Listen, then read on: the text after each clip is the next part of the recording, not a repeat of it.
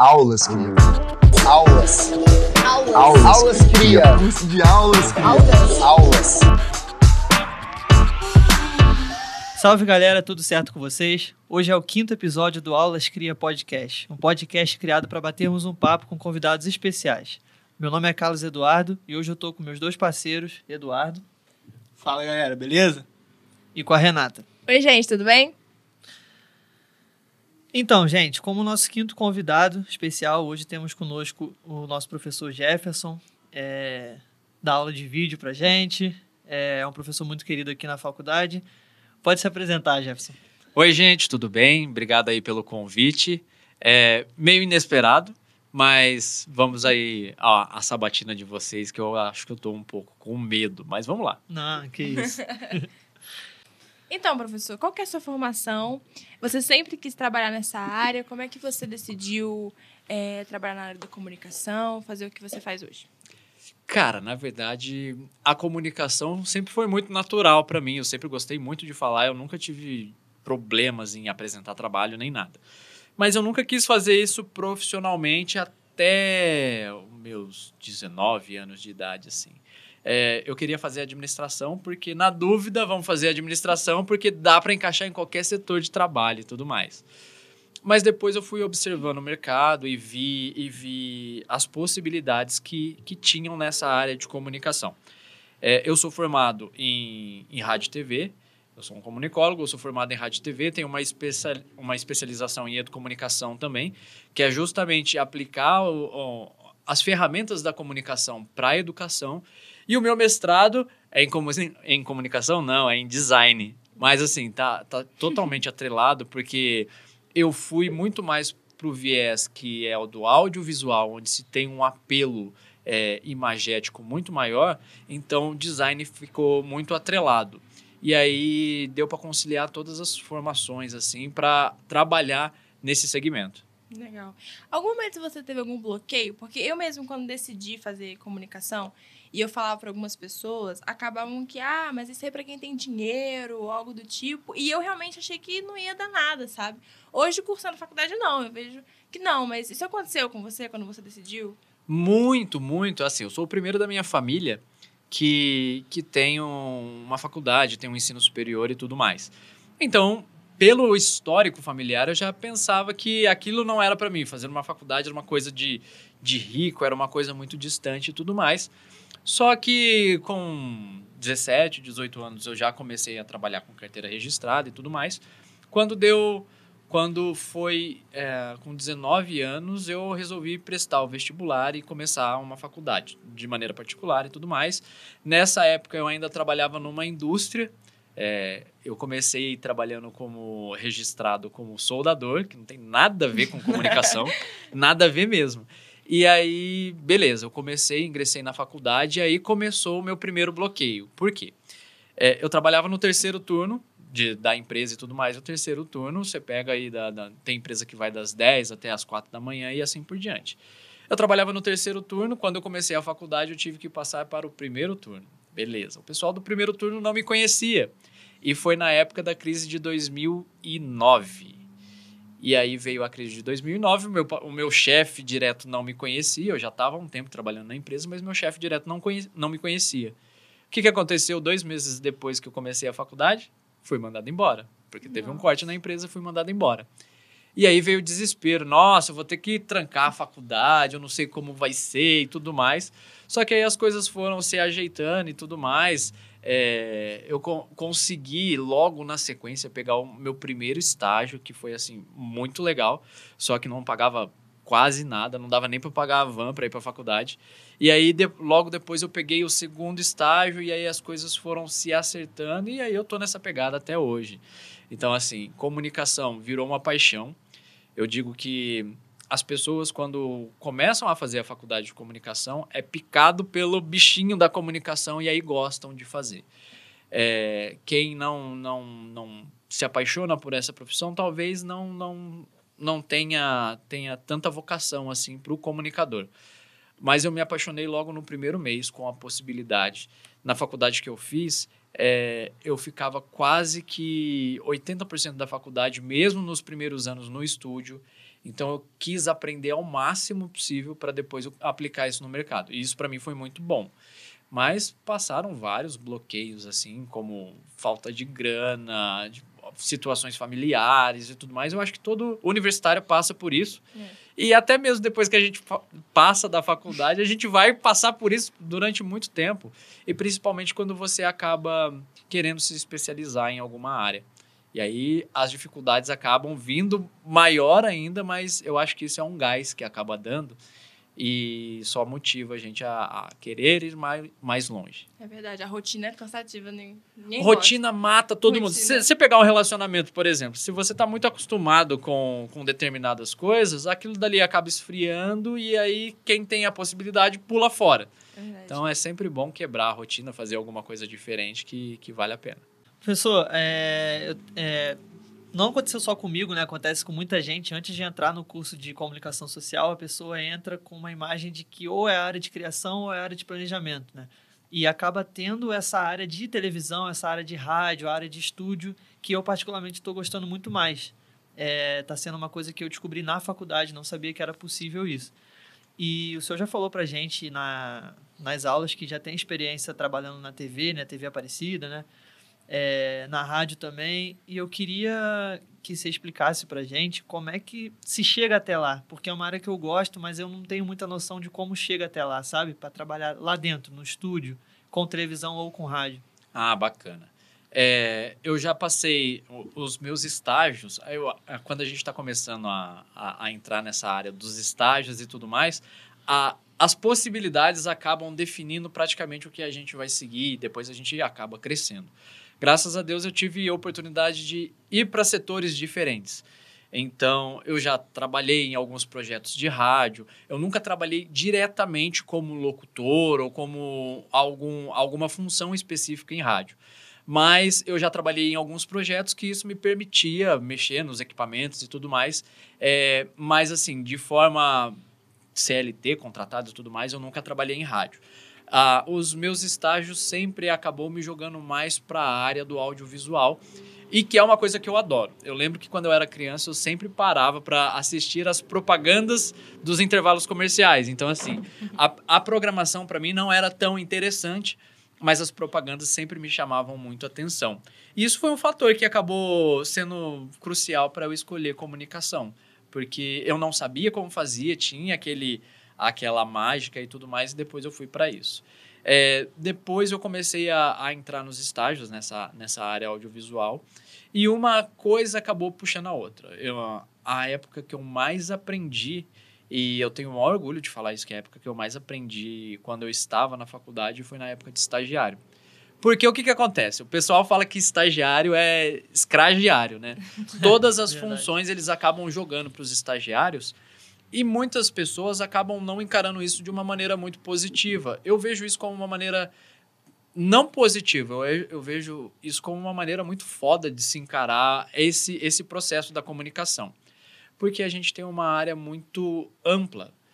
O, o publicitário ele pode atuar em várias frentes, não só criando um texto publicitário, não só é, planejando alguma coisa. Ele pode sim atuar como filmmaker, como, como fotógrafo, como iluminador de eventos, como. Cara, esse daqui é o, é o mais legal, como produtor de shows. Cara, isso pra mim é, é fantástico. É muito top mesmo. É, e aí a vida foi me levando. Então, meu primeiro estágio, eu comecei como editor de vídeo. Então, eu aprendi, dom- a- aprendi a dominar a ferramenta e tudo mais. E hoje eu sei que a ferramenta ela é só um canal. Se você dominar a linguagem, você domina qualquer ferramenta. É, eu aprendi a editar. Depois, eu aprendi a, a filmar. Eu peguei uma câmera e fui para fazer vários trabalhos e tudo mais. Depois sur- surgiu uma oportunidade de eu trabalhar na frente da câmera, então acabou desenvolvendo essa parte de oratória, essa parte de portar no vídeo e tudo mais. É, então o estágio foi um laboratório muito legal. A- O estágio eu acabei fazendo de, de cabeamento até iluminação, a gente acabou fazendo. Muita É, coisa né, lá dentro. Muita coisa, muita coisa. Depois que eu saí do estágio, aí as coisas começaram a, a ter mais responsabilidade, que geralmente é isso que acontece, e aí você acaba ficando numa, numa um nicho mais específico. Depois que eu fui ao meu a minha primeira contratação foi como produtor de TV. Então, entender todo esse fluxo de desde a parte de escrever até a parte do executado, do ao vivo e tudo mais. Então, eu trabalhei muito com ao vivo. Eu trabalhei durante sete anos é, registrados na Canção Nova, como produtor, depois diretor, depois jornalista e tudo mais. Depois eu fui como diretor na TV Aparecida, trabalhei um pouquinho mais de três anos. Hoje são novos desafios envolvendo comunicação, mas essa parte do audiovisual é uma parte fantástica. Cara, se você se empenhar em fazer bem feito as coisas, você não fica parado. É, o, o, Edu tá aqui, ele mexe um pouquinho com isso, ele faz uns vídeos bacanas e tudo mais. Então, uma coisa acaba puxando outra, você acaba conhecendo uma pessoa do nada e que essa pessoa acaba te indicando para uma coisa do nada e, e assim o seu net network vai acontecendo. E eu acho que isso é, é o bacana da comunicação. às vezes você está aqui em Resende, no outro dia você está no, no, Nordeste fazendo um, um, um job aí, um freela, e que com tudo pago. Ou então você pega para fazer produção de show, você vai viajar o Brasil inteiro. E as possibilidades que isso acaba trazendo para você é fantástico. Entendi. São muitas, são muitas entradas né, lá dentro, né? São muitas oportunidades. As, as oportunidades aparecem a partir do momento que eles notam que você está empenhado mesmo em, em qualquer área. Por exemplo, ah, eu entrei para tirar foto. Tá, beleza. Você sabe quais são a regra dos terços e tudo mais, o tipo de iluminação, qual o tipo de fotografia. À medida que eles vão percebendo que você está empenhado naquilo, eles vão te dando mais, mais responsabilidade, mais responsabilidade. A partir do momento que eles enxergam que, bom, ele já está dominando isso que eu, que eu coloquei para ele, então eu vou jogar para um próximo estágio, um próximo nível. E isso acaba sendo um pouco desafiador, dá medo, dá um medo do caramba. Isso dá muito medo, porque você acaba saindo da sua zona de conforto indo para um território desconhecido. Mas aí você acaba aprendendo mais coisas e indo para um próximo estágio e tudo mais. É, o que dá muito medo é quando você tem várias equipes onde você já passou é, por todos esses, esses processos e tudo mais, e aí você está coordenando uma equipe de 40, 50 pessoas em um único projeto. Cara, isso dá muito medo. Quando acaba o projeto, o pessoal desliga tudo, você dá aquele alívio de, putz, conseguir e aí bora pro próximo projeto que, que aí só mais desafios. É se permitir aprender também, né? Muito é. assim. Independente se gosta ou não, isso é bem legal. Exatamente. Maneiro, mano. É, a gente sabe que, que você, como falou aí, é, curte muito a área audiovisual, né? Então eu queria saber quando você estava na faculdade, como que você se projetava nessa, nessa área é, no futuro e como foi o processo de criação da Pipoca Filmes? É legal. Bom, quando eu estava na faculdade, eu já gostava do, dos processos de captação e edição de imagem. Então, isso, isso acabou abrindo portas porque alguns amigos que eu tinha da faculdade não gostavam dessa área, então o que, que eles faziam? Ah, a gente faz o trabalho, você grava e edita. E isso foi muito legal que a gente acabou. Eu, eu acabei aprendendo muito da, da ferramenta e, e eles, por osmose, acabaram ficando bons em outros aspectos. E aí só foi crescendo e tudo mais. E com o surgimento da, da, da pipoca, foi nessa transição. Eu acabei é, eu acabei no, num processo onde eu estava muito estafado, não com a empresa, mas sim com os chefes. Eu acho que chega um determinado momento que você tem que pesar se vale a pena você é, se entupir de remédio passando por coisas que você não precisa passar, é, do que dominar alguma coisa que você já sabe e tudo mais. Então, quando foi o ano passado, 2020, eu resolvi pedir conta e abrir a minha produtora. E, sinceramente, eu acho que foi uma das melhores coisas que eu fiz, assim, é, porque eu via que eu, eu já estava em um determinado patamar onde estava ok, estava legal, vinha, vinha vários projetos e tudo mais. Só que aquel, aquele. Bom, como que eu posso dizer? Aquele tesão, aquela pegada de, de levantar e ir para o trabalho e tudo mais, já não estava tão legal, já estava na, na, na comodidade, como a gente tinha falado. E aí eu resolvi abrir minha produtora e trabalhar literalmente com, com o que eu gosto. Que era a parte musical, parte de clipes e tudo mais. E não só de artistas tanto da canção nova da, de artistas religiosos, da TV Aparecida de artistas do meio sertanejo, que era onde eu atuava e tudo mais. Então abriu o leque de possibilidades. E assim, apareceram e ainda está aparecendo várias oportunidades, como trabalhar com documentários, trabalhar com videoclipes, cursos online. Cara, eu estou aprendendo muito porque são coisas que eu nunca imaginei estudar por osmose. Então, assim, quando você faz a captação e a edição de vídeo. Você é obrigado a estudar o material 10, 20, 30 vezes e aí você acaba aprendendo com aquele determinado curso, tipo, trabalhando e recebendo por isso. É muito, é muito bacana, assim. E ainda tem a parte do, da remuneração, que acaba sendo bem bacana. Então, assim, se você se empenhar direitinho na sua produtora, você acaba tendo uma, uma conversão bacana no, no, no salário e tudo mais. E aí, a única coisa que é mais criteriosa nisso tudo é que você é o seu patrão. Então, você controla os horários, você controla todas as coisas e você tem que entregar determinado trabalho para as pessoas que contrataram a sua empresa. E a partir do momento que você assume um compromisso, você tem que cumprir o mais rápido possível. Então, isso é um pouquinho mais complicado. Você pode trabalhar só no período da noite, você pode trabalhar só no período da manhã. Então, essa organização é que eu ainda estou no processo de aprendizagem. Então, às vezes eu acelero demais um processo, tiro o pé um pouquinho e depois eu complemento no, nos horários mais loucos do mundo, como 3, 4 horas da manhã.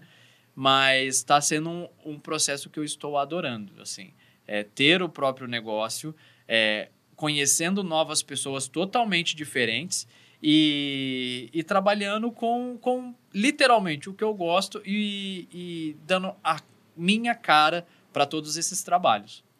É, eu queria pegar dois ganchos do que você falou aqui agora no nosso bate-papo. É o primeiro que você disse que fundou a produtora agora em 2020. Eu queria saber como que foi é, os desafios de fundar isso no meio de uma pandemia. E outra coisa é, é que você trabalhou bastante tempo no, na TV Aparecida, né? A gente dá para ver que não tem um estilo muito sertanejo. E como que foi é, entrar nesse meio ali? Você você se encontrou? Como que foi os desafios é, de se adaptar a, a, esse, esse estilo que, que é um pouco diferente, aparentemente, do seu? Nossa, é totalmente diferente. Se fosse pegar, se fosse pegar o Jefferson saindo do ensino médio no começo da faculdade, era mais diferente ainda. Porque eu era aquele cara que a, a minha esposa brinca muito que na época da, do ensino médio eu só usava preto, eu curti o rock and roll e tudo mais. É, e aí ela foi colocando cores na, na, nas minhas roupas e tudo mais, e hoje eu sou bem, bem tranquilo com relação a isso. Mas o sertanejo, com certeza, não é o meu estilo de música preferido, longe disso. Apesar de que eu gosto de todos os estilos, eu acho que todos os estilos têm músicas muito boas. Mas realmente o sertanejo não é a minha primeira opção de escuta quando eu ligo um, um rádio ou eu abro a minha playlist no Spotify. Mas a gente tem que aprender, a gente vai estudando os estilos e tudo mais, porque o sertanejo ele não veio diretamente só da TV Aparecida. Ele veio nos meus últimos anos da, da TV Canção Nova. E aí era um outro tipo de sertanejo que também era muito segmentado. Agora, imagina eu trabalhando com, com os artistas como a Bruni Barreto, Carreira e Capataz, que não sei o que, que fala, que fala de, de mulher, de bebida e vão pra balada, que não sei o que, que não sei o que lá, indo pro sertanejo da canção nova, que é totalmente segmentado pro ramo religioso. A pessoa não pode falar nada demais, é, porque senão não passa, você tem que crivar e tudo mais. Então, assim, é, a partir do momento que, que eu tive que começar a estudar, desde lá do sertanejo raiz até esse sertanejo, é, digamos que universitário, que está passando pela sofrência e tudo mais, o sertanejo está perdurando muitos anos na minha vida, assim. E aí a gente acaba aprendendo é, que tudo vem lá da base. Então, assim, a, a, o, o, sertanejo que nós estamos vendo hoje de sofrência e tudo mais, nada mais é do que reflexo de vários outros sertanejos de lá de trás e tudo mais. É, então foi uma adaptação muito grande no meu estilo musical. É, chegou uma época que minha esposa não, não tava mais aguentando é, CDs dentro do carro, porque as pessoas vem, vinham e, entregavam CD e assim, a gente tem que escutar e tudo mais. Tudo bem que tinham os produtores é, responsáveis por fazer isso. Eles faziam a primeira seleção, depois eles entregavam os materiais que eles gostavam para eu escutar. E aí eu passava volta do trabalho, ida para o trabalho, ida para alguma viagem de família, férias, não sei o quê, tudo escutando sertanejo. Então, assim, cara, é, eu, eu, ganhava, eu ganhava calça do estilo sertanejo, camisa Nossa. do estilo sertanejo, chapéu, é, fivela, assim, a maioria... Imaginar o Jefferson usando chapéu. imagina, imagina. Inimaginável. Imagina, cara. Mas, mas assim, é muito legal porque aí você acaba aderindo à cultura, claro, mas não perdendo a essência. Então, assim, hoje a gente. Hoje eu consigo identificar um cara que é sertanejo, aquele sertanejo raiz mesmo, é pelas vestimentas, porque tudo tem um porquê. Por que, que o cara usa uma camisa manga longa, que é para não queimar do sol? Por que, que o cara usa chapéu, que é para não queimar do sol? Porque geralmente esses caras estão envolvidos diretamente com o campo. E, e tudo tem, tudo tem um, uma lógica. O cara usa uma, uma bota mais, mais folgada para trabalhar, porque se ele colocar aquelas botas bico fino é, de sair, o cara não vai aguentar meio período de trabalho. E, e assim, a gente acaba olhando com olhos de respeito para essas características. E aí veio a primeira pergunta que você me falou. É, fundar, é, abrir a minha empresa nessa época de pandemia foi um grande start, assim. É, é, é muito complicado a gente falar em, em, abertura de empresas nessa época de pandemia, porque o comércio tinha um monte de gente fechando e tudo mais. E, e realmente bateu um susto, falando assim: caramba, será que eu vou realmente conseguir vários trabalhos com isso e tudo mais para conseguir me manter? Só que a gente acaba atuando num mercado muito versátil. Por exemplo, é, a gente pode atuar no, no, no, ramo da locução, a gente pode atuar fazendo campanhas publicitárias, fazendo filmagens por aí e tudo mais. Então, eu resolvi montar o meu portfólio justamente com o que eu já trabalhava. Então, já foi um pouquinho mais segmentado e as pessoas já conheciam o meu trabalho. E aí, as primeiras produções que apareceram foram é, videoclipes, que eu adoro fazer, mas veio o videoclipe sertanejo, assim, é, teve um adendo e tudo mais. Mas, mas eu adoro fazer, assim, é, são coisas que, que dá para você viajar na maionese e, assim, olhando pelo, pelo lado de estética de videoclipe, tá ok, tá tudo bem, porque é uma visão poética de determinado assunto. É, documentários, que era uma coisa que eu, eu, tinha recebido vários prêmios na faculdade de alguns documentários que a gente tinha feito. É, e aí tive a oportunidade de fazer um documentário é, que foi subsidiado pelo, pelo PROAC de São Paulo e tudo mais. Então, assim, a minha produtora tem um selinho lá do PROAC onde foi feito para o estado de São Paulo e isso é muito bacana. Um projeto sobre, sobre revitalização urbanística e tudo mais e cultural e vai ser lançado agora no, em julho desse mês, é, em julho agora de, de 2021. É, o que mais? Ah, campanhas publicitárias, que assim, é, era uma outra coisa que quando eu era criança eu ficava observando é, as propagandas na televisão. Eu tive a oportunidade de fazer uma série de campanhas, é, mexer com a parte audiovisual de, de, de produtores, de cantores que estão começando para as redes sociais e tudo mais, é, fazer parcerias, nossa, várias parcerias com, com estúdios, com é, empresas de comunicação diversas e tudo mais. Nessa vida a gente só, só a gente trabalhando com parceiros a gente não fica sem nada. Então isso foi legal. Eu acho que agora eu estou começando a tirar esse vínculo do, do realmente do sertanejo sertanejo e aí distribuindo para outras outras funções assim. Quando é, é, que nem, nem estão mais cantando junto, mas eu falava para minha esposa que um dos meus sonhos era ser é, produtor de palco do Rapa e viajar ao Brasil e tudo mais, e sem, sem preocupação nenhuma na cabeça. Bom, o Rapa não está mais cantando junto e tudo mais, pode ser que volte, mas pode ser que a, acabe acontecendo com, com outras bandas e tudo mais que assim que eu admiro e que hoje tenho eu, eu sinto que depois que eu saí desse ramo sertanejo até mesmo tem uma aproximação um pouco maior de bandas que eu acabei conhecendo nisso. Então assim tem conversas tem um namoro ali mas nada mas nada objetivo. Mas tudo voltado para registrar esses momentos então como por exemplo aquele aquele documentário da Marília Mendonça, de todos os estados e tudo mais, a, as bandas que, que eu tenho convivência, que eu tenho conversa e tudo mais, é, estão pensando em fazer coisas dessa forma. Então, é unir o útil com produção e todas as coisas que eu já sei fazer com o agradável de fazer uma turnê aí e tudo mais. Então, eu ainda estudo essa possibilidade. Talvez é um próximo aí para 2022, não sei. Olha só. Talvez é um spoiler, não sei. Ó, vamos ver. É, professor, assim, eu fiz essa pergunta para todos os professores que a gente fez, porque eu, eu, eu tenho muita curiosidade de saber, assim, qual o conselho que você dá para quem está iniciando no ramo da comunicação, é, quem quer abrir alguma coisa, é, um próprio negócio, vocês têm mais experiência, então, assim, é interessante saber quem já passou por isso. Uhum. Então, qual a, a dica, o conselho que você dá para todos os alunos, assim? Cara, quem passa vontade acaba ficando muito frustrado. Então, assim, mesmo que você for quebrar a cara, tipo, mate essa vontade, tipo, supre essa necessidade que você tá tendo e tudo mais. É claro que é muito importante para você não ter esse baque logo de cara, você analisar o mercado, ver as possibilidades, estudar é, as pessoas que já estão no caminho, o que, que elas estão fazendo de correto. Então, assim, você não precisa inventar a roda.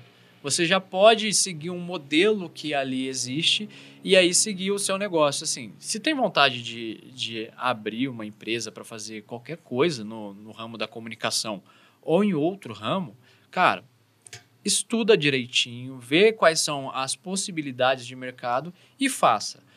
Não que você tenha que abrir o seu próprio negócio, acaba acaba procurando que você acha algum tipo de, de, de trabalho ou de job específico na área.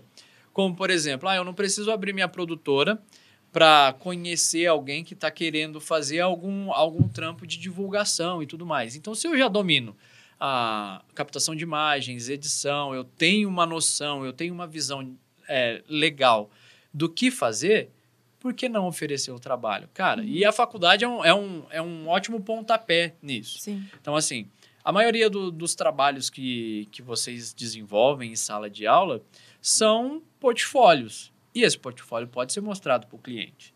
Pode ser que ainda não tenha a chegada à qualidade técnica final, mas você já tem uma qualidade, já tem um olhar crítico, e é por isso que a faculdade já vai preparando, já vai te moldando.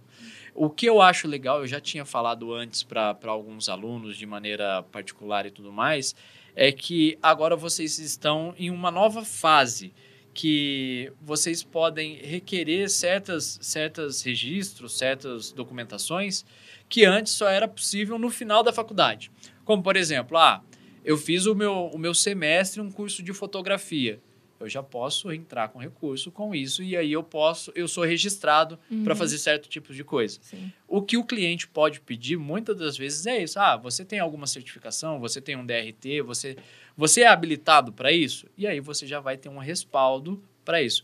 Mas eu vejo que é muito mais o lance do saber lidar com o cliente e indicação do que realmente é, ter uma, uma qualificação técnica para isso. É claro que isso é muito importante e o cliente fica respaldado mas muitas das vezes o cliente chega até você por conta da sua visão, do que você pode entregar e do trabalho que você já vem fazendo. Então, a minha dica é essa, tipo, não passe vontade. Tem vontade de fazer, tem vontade de se arriscar, se arrisque, porque eu acho que a frustração é muito pior do que É. você quebrar a cara. Quebrar a cara, beleza, a gente quebrou, não vai mais por esse caminho, vamos tentar outra coisa. Mas o não fazer, é, a pessoa fica remoendo. A vida é, inteira a vai ficar vida pensando inteira. se eu tivesse feito. É, né? exatamente. O e se ferra com a cabeça de uma pessoa. É verdade. Professor, é, vou te fazer uma pergunta agora que eu fiz pro Ragazzo no- na edição da, da semana passada. E ele quis me matar, né? Mas vamos lá. Ai! É, Você gosta mais da área. Você trabalha com, muita, com muitas áreas, né? Tem a sua própria empresa, já trabalhou com diversas coisas. Você prefere esse trabalho dentro da sua empresa, produzindo, ou trabalho dentro da sala de aula? O que, que você gosta mais de fazer? Cara, na verdade são dois universos totalmente diferentes, assim. É, para você ter uma ideia, é, eu nunca me imaginei dando aula. Isso aconteceu de uma maneira totalmente inesperada. Eu fui numa palestra de um, de um cara que eu estava no meu terceiro ano de faculdade, se eu não me engano. É, eu acho que eu estava no meu terceiro ano de faculdade. Eu fui numa palestra de um cara e que, assim, sabe, o, o cara falou a coisa certa na hora certa, tipo, fez sentido, e aí você falou assim, porra, o que, que eu tô fazendo de diferente para a sociedade? Então, assim, foi justamente esse questionamento que o cara fez. O que, que eu estou fazendo de diferente para a sociedade? No que, que eu estou atuando que eu poderia ajudar a vida de alguém? Então, a, a minha primeira experiência com, com, com ensinar foi num voluntariado. Assim, eu, eu entrei em contato com uma instituição da, de Cruzeiro, que é onde eu moro, e aí eu fui, fui ver o que, que eles estavam precisando e eles precisavam de um professor de comunicação para ensinar técnicas de oratória para o pessoal de lá. Era um pessoal muito carente e tudo mais. E aí eu topei o desafio. Só que assim, quando você lidar com um povo que não tem uma, uma estrutura básica muito muito consolidada, fica complicado você exigir certos certos procedimentos, certos certos comportamentos. E isso me quebrou logo de cara. Então, assim, como que você vai falar sobre como falar direito para uma, uma criança que era da instituição, sendo que essa criança não tinha nem o que comer direito em casa? Ela ia para o lugar mais para se alimentar e tudo mais. Então, é mais uma, foi mais uma questão de eu entender o problema, enxergar onde que a gente poderia atuar e depois, eu nem estava esperando isso, colher os resultados. Com um ano que eu trabalhei de forma voluntária com essas crianças e tudo mais, é, eles acabaram tendo resultados muito, muito, muito positivos na, na sociedade. Então, assim, a, a maioria do pessoal começou a, a, ter um pouco mais de responsabilidade. Tinha gente que não sabia nem ler nem escrever direito e depois começou a, a ensinar os outros amigos e tudo mais. Então, assim, são pequenas coisas que você acaba vendo uma movimentação diferente do que você está mexendo, colocando a mão. E eu acho que o voluntariado é muito legal por conta disso. Você não está sendo cobrado de uma maneira comercial, ninguém está te pagando para você exercer um trabalho na, na comunidade e tudo mais e aí você acaba observando os resultados que aquilo pode ter e que começa a gerar. Depois eu peguei um outro voluntariado que foi numa creche e tudo mais e aconteceu a mesma coisa. E aí já ligou a chavinha. Putz, eu acho que o que eu tenho para passar para o pessoal, com o pouco que eu sei de comunicação, pode fazer uma mudança mais para frente. Então, assim, eu estava trabalhando com crianças e aí isso já estava gerando um resultado, as crianças já, já estavam fazendo isso que vocês estão fazendo aqui. Entrevista, imagina, criança de, de 7 a 10 anos fazendo entrevistas com os professores da maneira que, que elas sabem e tudo mais. Mas o que, que ela tem de, de, de conhecimento nisso? É um conhecimento técnico que ela vai ter que aprender a pelo menos como gravar esse áudio para depois ela fazer todas as coisas. Ela já aprende a, a isso, ela aprende a editar e fora todas as outras coisas que vão servir para o estudo, que é a parte do escrever, a parte do, da oratória, a parte do, do pensamento, ter um começo, meio e fim. E aí depois eu falei assim, caramba, isso é legal, eu acho que dá para começar isso de uma maneira não não profissional, mas dá para começar isso de uma maneira mais, mais gostosa de se fazer. Então eu fui fazer a, a minha pós-graduação. E aí, logo no começo, eu fiz a minha pós. Eu fiz a minha pós terminando a, a faculdade. Então, assim, no último ano da faculdade, eu já comecei a minha pós. Então, foi uma loucura. Eu fazendo o trabalho de, de conclusão da faculdade, já pensando no trabalho de conclu, conclusão da pós. E aí começaram a aparecer oportunidades de ministrar alguns cursos rápidos, assim. E aí um foi indicando pro outro, que é a questão do network. Um Network. foi, foi indicando pro outro, que foi indicando pro outro. Eu acabei, depois de um ano, começando a, a dar aula num curso técnico. Depois desse curso técnico, depois de mais dois, três meses, o, o professor coordenador que deu aula para mim, a- era a pessoa que eu mais. A aula que eu mais gostava da faculdade, ele pegou e falou assim: Jefferson, eu tenho uma vaga aqui na faculdade. Gostaria que, que você fizesse esse trabalho que você está fazendo aqui. Você topa? Eu Falei assim: é claro que eu topo. Claro, claro que eu topo.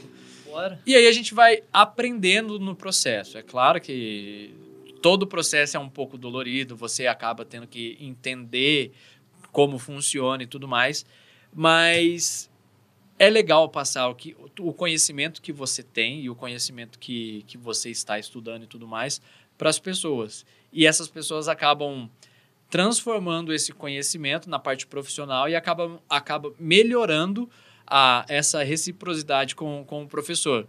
Então, não é, não é clichê quando o professor fala que aprende muito mais com os alunos do que ele ensina. Porque cada um tem uma visão diferente, cada um tem uma experiência diferente. E se o professor for safo no, e saber escutar ativamente o aluno, ele vai aplicar aquilo como um exemplo da próxima aula. Mas para ele apli- aplicar como exemplo, ele vai ter que estudar mais e assim acaba Vai aprendendo. né? aprendendo cada vez mais. E é, é um processo natural e que, assim, são duas coisas totalmente diferentes, mas são totalmente interligadas. Eu ensino o que eu aprendi, que, que são as técnicas de comunicação do rádio e da televisão. Mas tem uma série de outros microconhecimentos que a gente acaba aplicando em sala de aula e que esses microconhecimentos, com a experiência de vocês, acabam aumentando o acervo cultural. Então, falando que a, uma coisa complementa o outro, um é melhor do que o outro? Não, eu acho que os dois se complementam. Eu acho que a experiência profissional que a gente acaba adquirindo no dia a dia das empresas, das produtoras e tudo mais, ele não vale de nada se você não transfere esse conhecimento. E aí o processo vai se renovar, as coisas vão, vão, vão ficar obsoletas. O que eu aprendi na faculdade com os equipamentos que eu aprendi na faculdade, hoje já não são mais aplicados porque os equipamentos são outros. As, a linguagem, a base não muda, mas as ferramentas mudam. Então, se você não se atualiza nisso, como é que você vai passar para um aluno que já está com. O aluno sempre tem uma, uma versão, ou ele estudou uma versão muito mais atual daquilo que você aprendeu. Então, se você não analisar o mercado, se você não souber o que está falando e como fazer, aí fica, fica meio complicado de, de você ter essa transformação do conhecimento. Mas eu vejo que uma coisa complementa a outra. Tipo, o mercado de trabalho, onde eu trabalho, interfere diretamente em sala de aula, porque aí a gente vai explicar com cases, com como fazer e tudo mais. E eu acho que é isso que atrai o aluno. Porque não adianta você dar uma aula teórica e não falar como aplicar aquele conhecimento. Mostrar, né? Exatamente. Se eu falar para você, ah, é, você aprendeu Bhaskara, não aprendeu? É. Para que que serve? É. Nem sabe.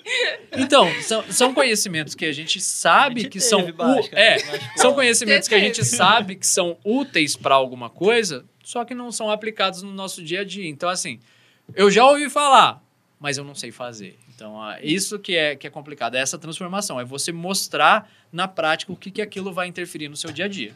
É verdade. Eu, eu vi muito disso no meu estágio mesmo. Porque muitas coisas falavam aqui e eu acabei tendo esse bloqueio, porque eu não consigo entender, porque algumas coisas realmente pedem a prática. E quando eu tive contato com isso, esclareceu muita coisa. Eu falei, nossa, nem é tão difícil. E aí eu quis Exato. aprender outras coisas. Exato. Porque, assim, a linguagem muda. Hoje, a- além da, da, da produtora, eu, tô, eu comecei, iniciei um, um projeto numa empresa de tecnologia. E eu tô, nossa, eu tô muito feliz porque eu tô como com a experiência de estagiário, eu tô aprendendo muitas coisas.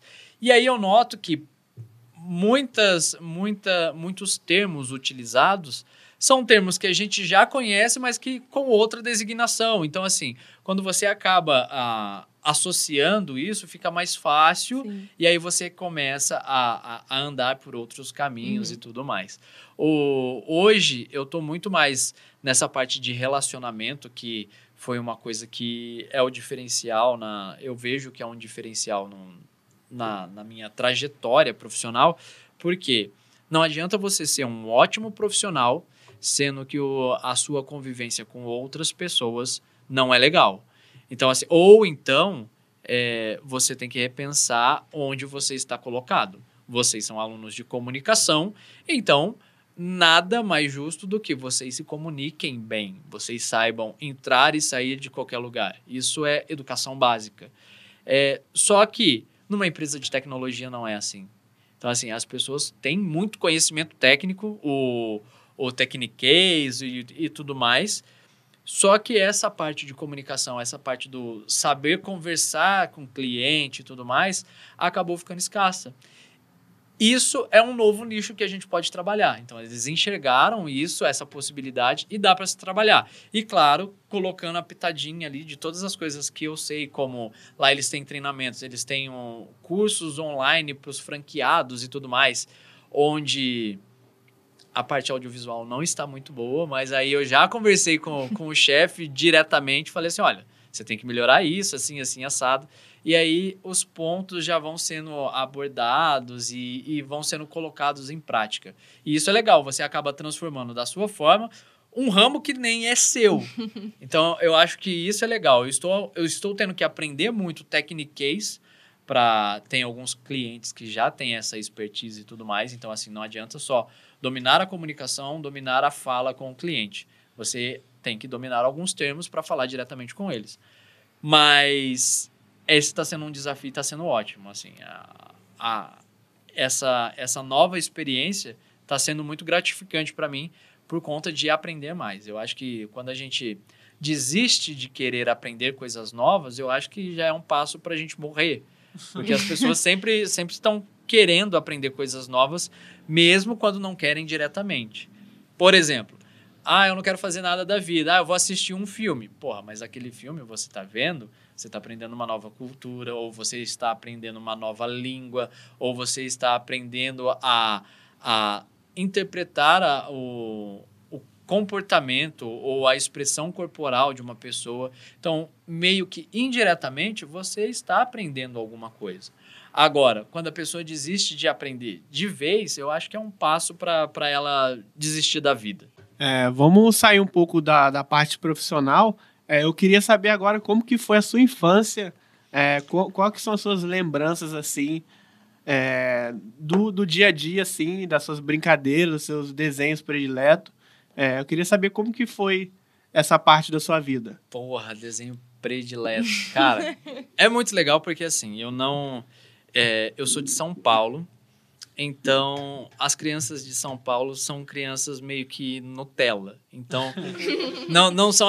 Tudo bem que, assim, eu sou, eu sou da década de 80, então eu aproveitei muito mais do que as crianças de hoje. Mas, assim, é, mesmo na década de 80, a gente ficava mais dentro de casa porque é perigoso, é um outro estilo de vida. Então, assim, cara, a parte de desenho e a parte de, de brincadeiras dentro de casa eu, eu lembro muito. Então eu brincava com os meus primos e primas dentro de casa e assim. A, a gente tinha muito primo. Hoje já, já tá reduzido a dois, três, mas eu tinha muitos primos. Então ir para casa deles para brincar e, e varar a noite brincando era fantástico. E, e os primos gostavam das mesmas coisas, assim. Então a a gente pegou essa é, uma das primeiras levas de, de anime que veio pro, pro Brasil, que era Cavaleiros do Zodíaco, uh, o que mais? Dragon Ball, Samurai Warrior, uh, Shurato, pegava essa leva toda. E fora os clássicos que tinham, do, do Mickey, do, o Pica-Pau sempre foi muito legal a primeira fase do pica-pau, que o pica-pau era mal, ele não era ele não era legalzinho, o pica-pau era mal. Hoje é até politicamente proibido, mas o pica-pau era mal. Então você pega esses desenhos, cara, marcaram demais. Hoje eu, eu, eu sinto muito orgulho. Eu tenho uma filhinha que vai fazer quatro anos ah, agora. A minha filha pede alguns desenhos que eu assistia na, na época de criança, quando eu tinha a idade dela. E, cara, é uma nostalgia total a gente, a gente assistir. É, cara, ela, ela ficou fã e ela pediu isso de, de tema de aniversário dela, agora no dia 12. é, Cavaleiros do Zodíaco. Falei assim, nossa, minha filha é demais! Ela sabe de doideira. desenho e tudo mais. Mas aí a gente pega, assiste e é, e é uma, uma volta, assim, no passado muito louca. Eu nunca fui de, de, por exemplo, de brincadeiras de empinar pipa. O pessoal solta pipa até hoje, mas eu vejo que são as pessoas mais velhas que soltam pipa, não são nem as crianças. É, eu não gostava muito de soltar pipa, eu nunca tive muita habilidade de soltar pipa, assim como eu não tenho habilidade de jogar futebol. É, mas eu sempre tentei e tudo mais. Futebol eu desisti, pipa também. Mas eu gostava de peão, bolinha de gude, essas coisas de criança mesmo, que eu acho que hoje está um pouco perdida é, nesse processo de, de infância, porque as crianças realmente estão mais coladas no, no, no celular, no computador e tudo mais, porque elas veem os pais. Então, eu acho que, assim, eu, eu aproveitei bastante a minha infância, fiquei muito com, com o joelho ralado, com o tampão do pé que, que não tinha, é, o metiolate, o metiolate ardia. Arde, Nossa verdade. senhora, aquilo... Você pensava muito na merda que você ia fazer por conta do mertiolate. É... O que mais? Cara, tipo... Ah, era muito gostoso a, a, a época de infância, principalmente porque a gente tinha uma convivência muito mais, mais próxima e, e de gastar energia mesmo nas brincadeiras com os primos, com os amigos de rua e tudo mais. E depois que eu fui para Cruzeiro, eu fui ali da, no final da infância, começo da adolescência, eu tive a oportunidade de ficar mais na rua e tudo mais para ter mais esse convívio também, que é legal, era uma coisa que eu não tinha tanto, porque tinha determinados horários, por exemplo, ah, 5 horas da tarde, 6 horas da noite, eu precisava entrar porque aí já começava a ficar perigoso. Quando eu vim para Cruzeiro, que é o, o interior e tudo mais, não tinha isso. Então, assim, imagina você ter a liberdade de ficar até umas 9 horas da noite conversando na calçada, na rua. E aí eu acabei aproveitando várias fases, assim, e é muito legal. É, não dá para o pessoal de hoje aproveitar isso, porque os tempos são outros, mas eu tenho muita saudade, assim, do, do, do que já passou e tudo mais. Eu tento reproduzir isso um pouquinho com a minha filha, mas é um pouquinho mais complicado e tudo mais. Até hoje eu tô tentando convencer a minha esposa a, a comprar um peão, daqueles de madeira com ponta de prego, e minha esposa não deixa, mas eu ainda vou comprar para ensinar minha filha. É, eu vi que você enfatizou bastante Cavaleiro dos Zodíacos, né? Então eu queria fazer uma pergunta assim bem bem direta assim, para você lembrar um pouco da sua infância. Qual que foi a batalha das 12 casas que você que mais marcou você? A Batalha das Doze Casas que mais me marca. Ah, bom, eu acho que assim, todo mundo. Todo mundo meio que torce pro seu signo, né? E tudo mais. Eu acho que a, a- a do meu signo foi bem bacana, que é de Capricórnio, que foi a batalha do, do Shura com o Shiryu.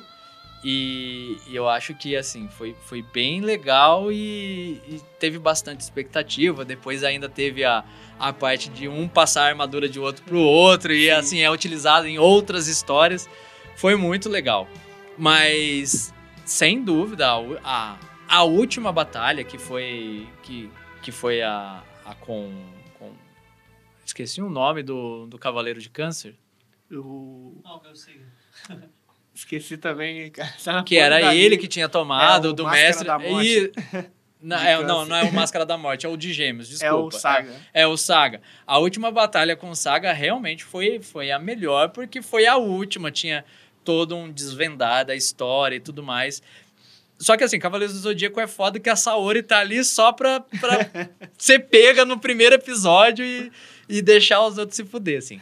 Mas, é, mas assim, é, é muito bacana ó, essa parte. Mas aí depois é que Cavaleiros do Zodíaco tem uma dinâmica, tem toda uma história de signo e contar dos deuses e tudo mais, isso é legal. Mas quando, quando entrou Dragon Ball, veio Dragon Ball, depois Dragon Ball Z e tudo mais, que aí veio mais pra parte da porrada.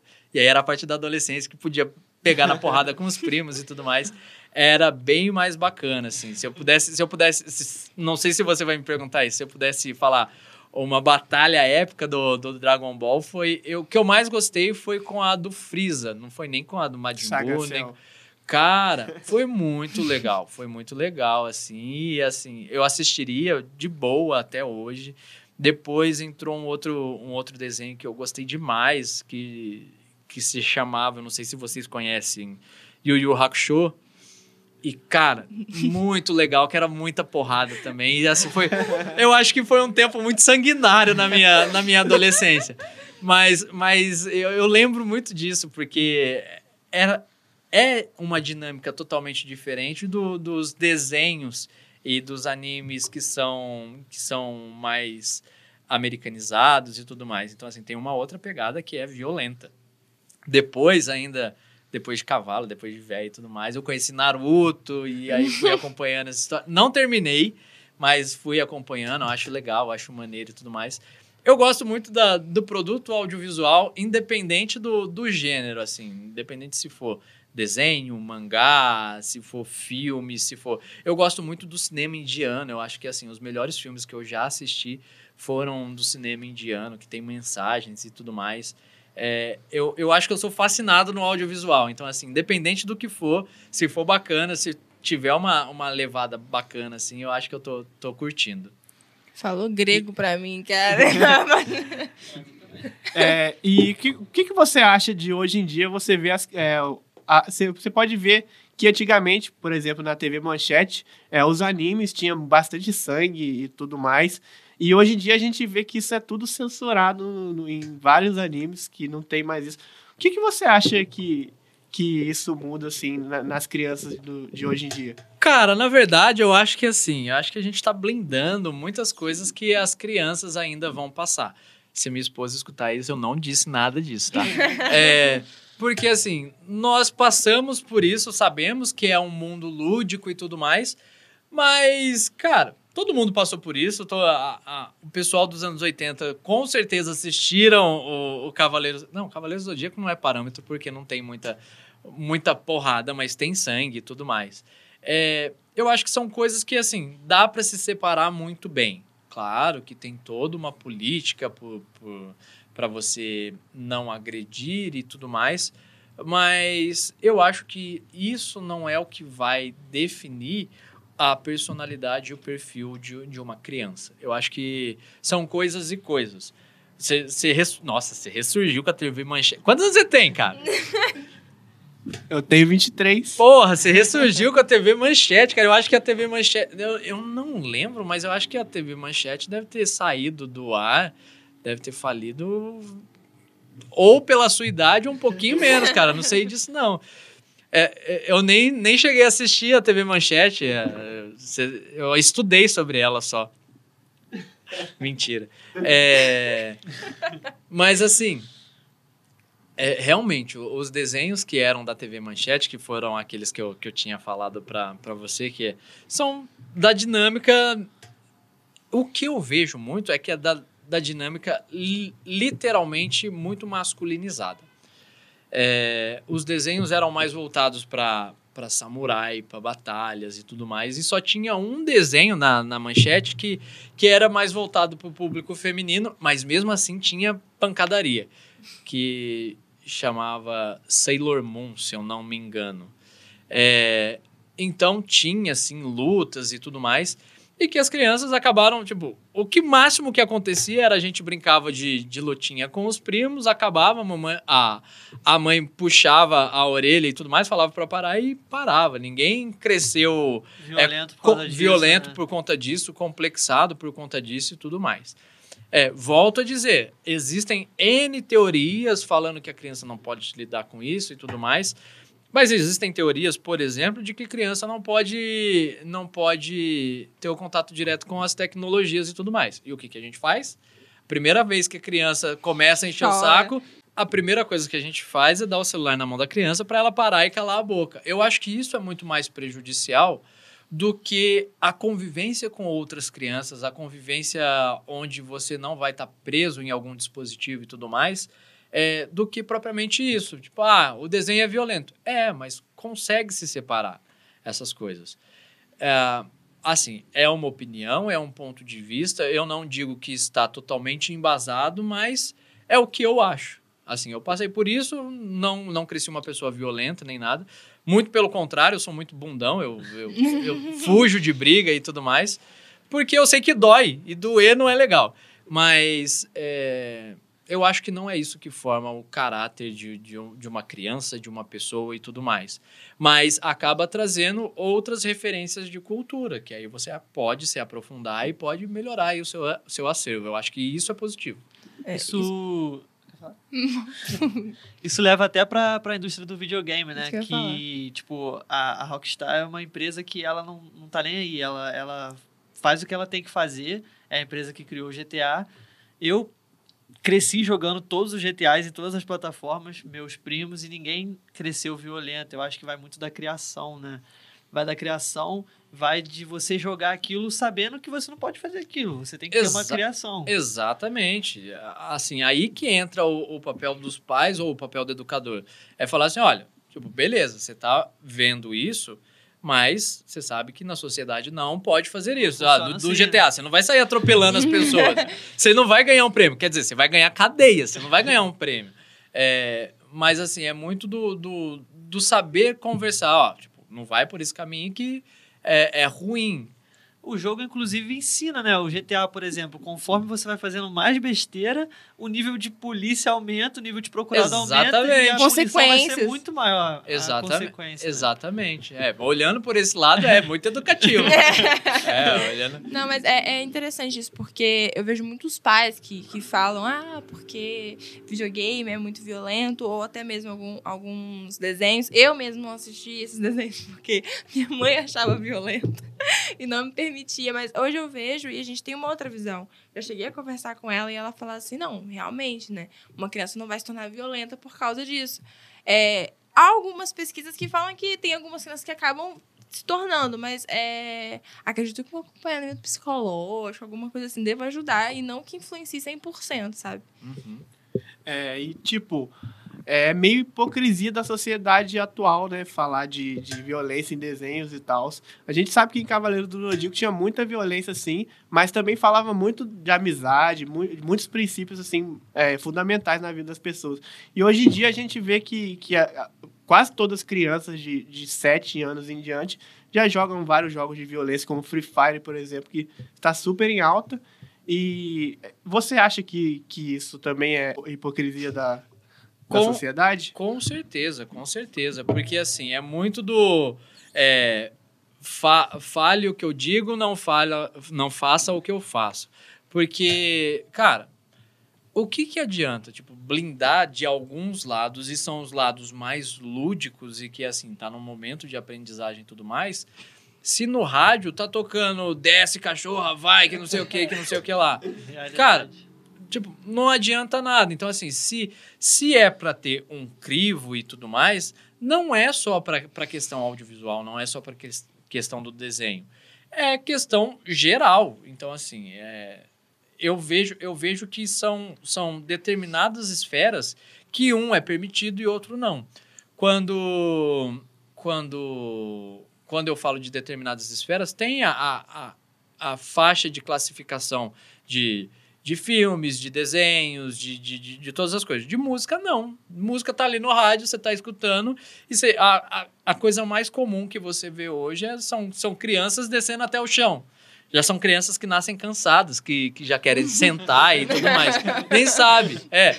Mas, mas eu acho que isso é você querer ser politicamente correto demais, sendo que tem outras coisas que são muito mais pertinentes a, a serem trabalhadas, como, por exemplo, a educação, princípios básicos, a, a, a própria. A, o próprio maneira de se educar, a transferência de responsabilidade para o professor na, na instituição escola já mostra que a gente precisa corrigir muita coisa. Porque não é só a escola que precisa ensinar. A escola precisa ensinar o que o mercado pede para que aquela pessoa se qualifique cada vez mais. Mas tem educação básica. Tem pessoas que estão defasadas principalmente na educação básica. E se essa, essas pessoas estão defasadas nisso, a o próprio mercado ele consegue direcionar a pessoa para onde vai. Por que, que muitas pessoas é, não julgo, mas por que, que muitas pessoas é, vai, vão para o caminho mais fácil, vão para uma criminalidade e tudo mais? Porque não tem uma base muito bem estruturada. Bom, não só isso, mas assim, não, não tem uma base estruturada, não tem, não tem pessoas de referência e tudo mais. Existem muitos exemplos que dão a volta por cima disso tudo, que tipo, tinha tudo para dar errado e por fim deram muito certo. Mas não é não são a maioria. Então assim, eu acho que a gente precisa muito mais fundamentar a, a parte de criação, a parte de, de de laços. Família briga, um irmão mete porrada no outro e tá tudo bem. é, a pessoa não vai deixar de ter aquele carinho, aquele amor e tudo mais por conta disso. Então, assim, é muito mais é, a gente saber é, organizar como que isso vai acontecer pra, para as pessoas e não só as crianças, todas as pessoas. Tem adulto aí que você fala não para ele, ele fica extremamente frustrado, é, sai batendo o pé e tudo mais, que você nota que não, não é o que ele consumiu de desenho, que não sei o que, que é até hoje. É uma estrutura básica. É na família. Tipo, a família não teve aquela conversa, tipo, ah, você sabe que esse jogo é errado, né? Ah, então beleza. Então a gente não vai fazer isso. Ah, então, ah, tá, cumprimenta a pessoa ali que é o correto a se fazer. Ah, você não vai roubar porque é errado. Ah, você não vai tirar vantagem porque é errado. Ah, veio o troco errado para você, vai lá e devolve porque aquele dinheiro não é seu. Eu sempre fui a, a eu fui criado pela minha avó, né? Então é uma criação mais antiga ainda. É, minha avó sempre é, teve, tem uma frase que fala assim: o que não é meu não cabe no meu bolso. Então isso já ficou meio que, que na minha cabeça e tudo mais. Ela sempre repetia isso em alguns determinados momentos. E isso acaba ficando na, na, na memória da gente e tudo mais. E isso acaba sendo replicado e acaba fortalecendo a formação. Então, tem pessoas que não infelizmente, não tiveram a sorte de ter uma base muito bem estruturada. Uhum. E eu acho que esse é o grande problema. E é uma hipocrisia, sim, a gente blindar em determinados assuntos é, e aí o mercado está dizendo totalmente o contrário. E, eu, e aí eu assumo uma meia-culpa como parte do mercado da comunicação. Eu não acho que a comunicação que nós estamos hoje, principalmente no mercado fonográfico, é, é a melhor.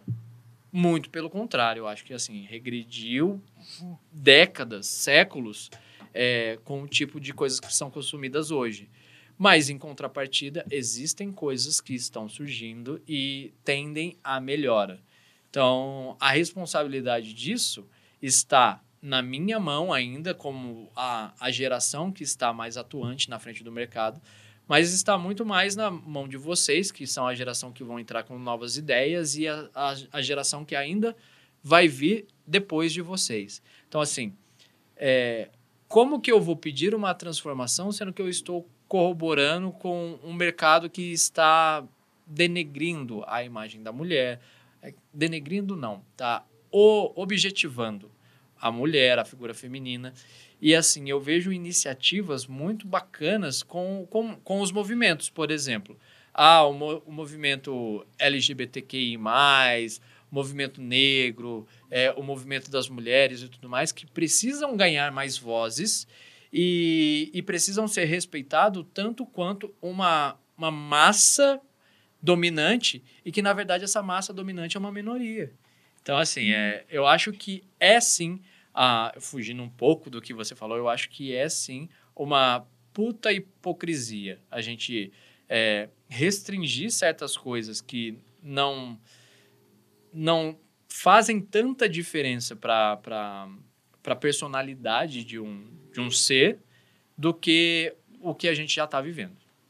Cara, a sua fala me fez refletir muito porque acredito que tem coisa muito pior hoje em dia do que um, um, um, videogame ou algum desenho com as redes sociais. Sim. A gente vê isso como as pessoas estão, assim, por nada cancelando um famoso, um influencer, por algum erro que ele cometeu. E, assim, isso me faz ver, tipo assim, hoje em dia parece que você não pode cometer nenhum erro, que você já vai ser criticado por isso. Você tem sabe? que ser perfeito. Exatamente. E você fica dentro de uma bolha, achando, assim, com medo de errar, com medo de cometer algum erro que faz parte da vida. Todas as pessoas cometem isso, né? Então, assim, a, acredito que hoje existem coisa muito pior, que é, é o que você pode desejar a alguém, né? Na internet, por exemplo. Sim, sim. E assim, é, ainda falando um pouquinho da, da, da- do que a gente estava falando antes, as pessoas viraram extremamente sensíveis. Eu acho que é, é necessário um pouco desse calejamento para não acontecer justamente isso. Pessoas se matam por conta de um comentário na Sim, internet sim. e que não deveria ser. As pessoas, sim, na minha época não era nem bullying, era tiração de sarro. E se a pessoa não soubesse é, contornar aquela situação, é, a pessoa não, não, não vivia. Então, assim, você cria mecanismos para aquilo não, não, não te afetar de certa forma. Quando eu era criança, eu era, eu, eu, eu era zoado na escola porque eu era gordinho e tudo mais. Tá, beleza. Mas isso definiu o meu caráter? Não. Então, assim, é, as redes sociais são. a- as pessoas ganharam um- uma titulação, mesmo sem estudar, de juízes. Sim. Na rede social, todo mundo é juiz. E assim, e tem pessoas que são extre- extremamente influenciáveis porque esses juízes, falsos juízes, falam. Então, assim, isso é mais complicado. Eu acho que é justamente aí onde a família deveria atuar, Sim, onde é essa base verdade. concreta. Uhum. Muitas vezes não tem, e isso que é o pior. A gente acaba delegando funções onde a gente tinha que ter a responsabilidade de assumir certas coisas. Então é isso aí, pessoal. Esse- essa foi a nossa quinta edição do Aulas Cria Podcast, ao lado do nosso professor Jefferson. Se despede da galera aí, professor. Foi uma honra. Galera, muito obrigado por esse bate-papo. Foi uma honra mesmo é, é conversar assim com vocês. Eu acho que eu nunca conversei nada sobre os desenhos que eu, que eu assistia na minha infância e depois é, teve, teve uma lógica muito louca, que aí a gente começou do lado profissional, depois foi para pro lado da infância e depois a gente Social. foi pro lado social. É, isso foi muito legal, foi muito louco. Parabéns mesmo pela, pela entrevista. Eu, eu fiquei super à vontade. Eu acho que é isso aí. Essa é a nossa função de comunicadores e vocês estão de parabéns. Muito obrigado. Foi Obrigada, uma honra Luciano. receber você aqui conosco. Renata, se despede aí da galera. Bom, professor, eu que agradeço, né, porque você aceitou o convite. E a gente aprendeu muito desde a da sua história até a gente falando de questões sociais. e foi muito legal. Obrigada, galera. Edu, Muito obrigado, professor, pela, pela entrevista aqui. Foi muito rica. É, a gente trocou muita, muito bate-papo legal.